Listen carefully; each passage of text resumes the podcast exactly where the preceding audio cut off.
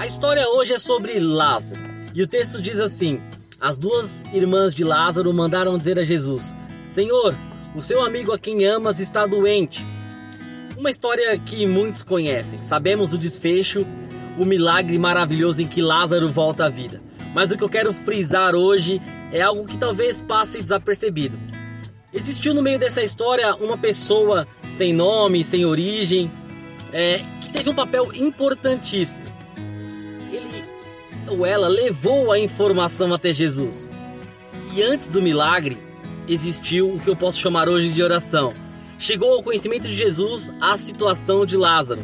E o que eu quero deixar para você hoje é: seja como essa pessoa, uma ponte de ligação entre o necessitado e Jesus.